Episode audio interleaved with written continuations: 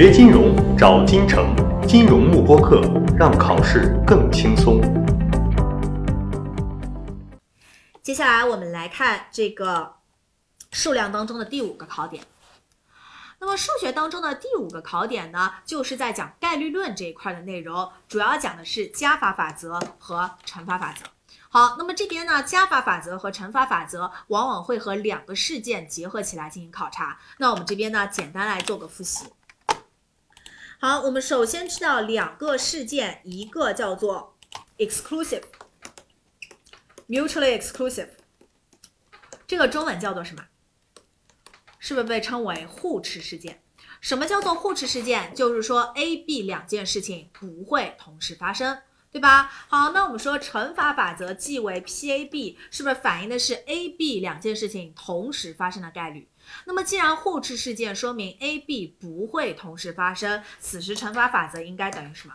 是不是应该等于零啊？对吧？也就是说，它们两个同时发生的概率应该为零。好，那么接下来第二点，我们知道在加法法则当中呢，我的我研究的是。A、B 至少发生一个的概率，我们把它记为 P A 或 B。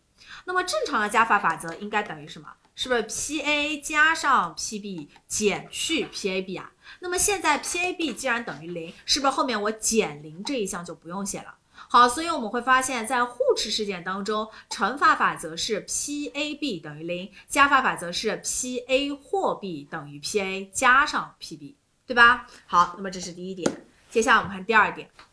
第二点呢，叫做独立事件 （independent events）。那我们说，对于独立事件来说呢，指的是 A、B 的发生互不影响。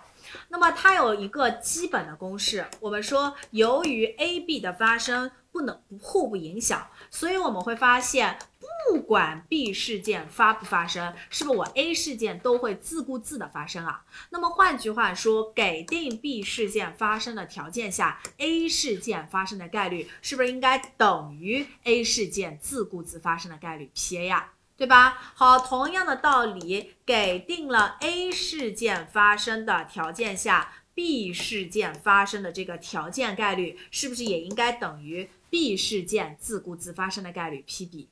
那我们说有了这两个不等式之后呢，我们整个乘法法则就发生了变化。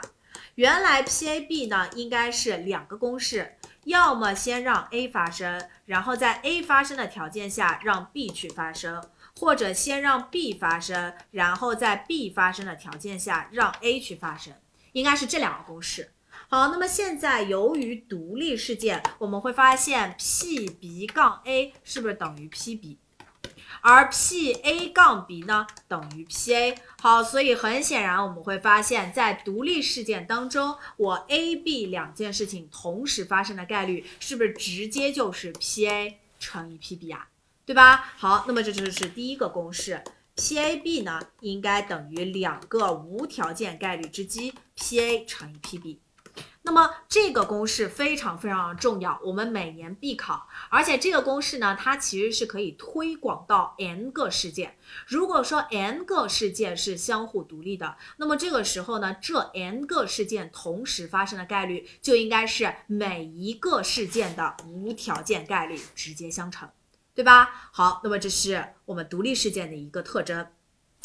好，接下来我们来看，这个时候加法法则变成什么？是不是就变成了 P A 加上 P B 减去 P A B，那么就是减去 P A 乘以 P B，对吧？好，那么这是有关独立事件的和互斥事件之间的一个关系，大家掌握好了就可以了。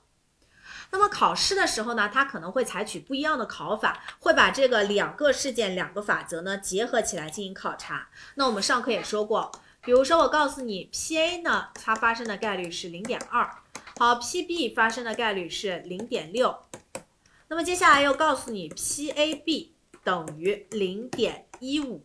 好，请问大家，在这种情况下，我现在 A B 两者之间是什么关系？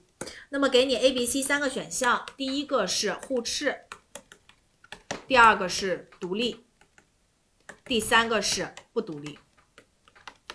好，这时候我应该选什么？是不是应该选不独立啊？对吧？为什么？